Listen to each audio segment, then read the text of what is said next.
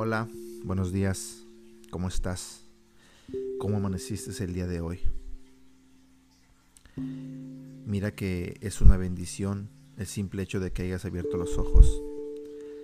Así que te invito a que le agradezcas a Dios ese privilegio que tienes tú, que tengo yo y que tenemos muchos. El tema de hoy se titula Dios está ahí en tu valle más oscuro. La Biblia dice en Salmo 23:4, Aun cuando yo pase por el valle más oscuro, no temeré, porque tú estás a mi lado. Tu vara y tu callado me protegen y me confortan. ¿Qué cosas te preocupan? ¿La economía? ¿Tu salud? ¿Tus cuentas bancarias? ¿Tus hijos? ¿Te preocupa el futuro? Puedes encontrar muchas razones para tener miedo en el mundo de hoy, pero Dios promete que incluso en tus valles más oscuros, Él está caminando a tu lado. Hay alrededor de 365 versículos en la Biblia que dicen, no temas.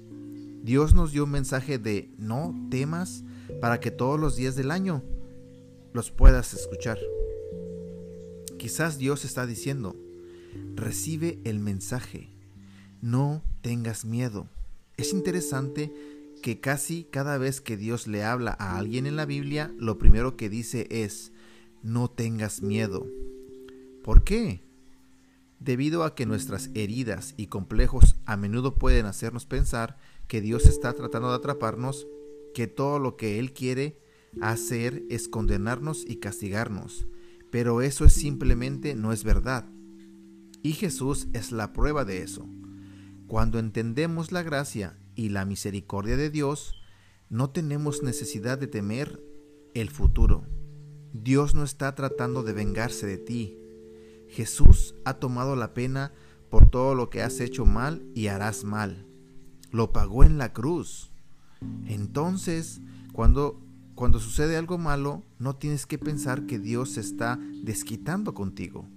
En cambio, recuerda esto, aun cuando yo pase por el valle más oscuro, no temeré, porque tú estás a mi lado, tu vara y tu callado me protegen y me confortan.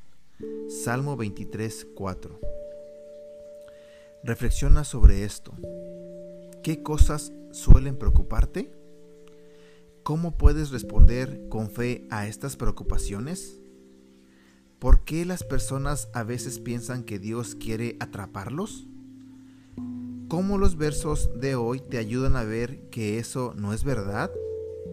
Cuando Dios le habla a alguien en la Biblia, ¿por qué crees que a menudo dice no tengas miedo? Que tengas un excelente día.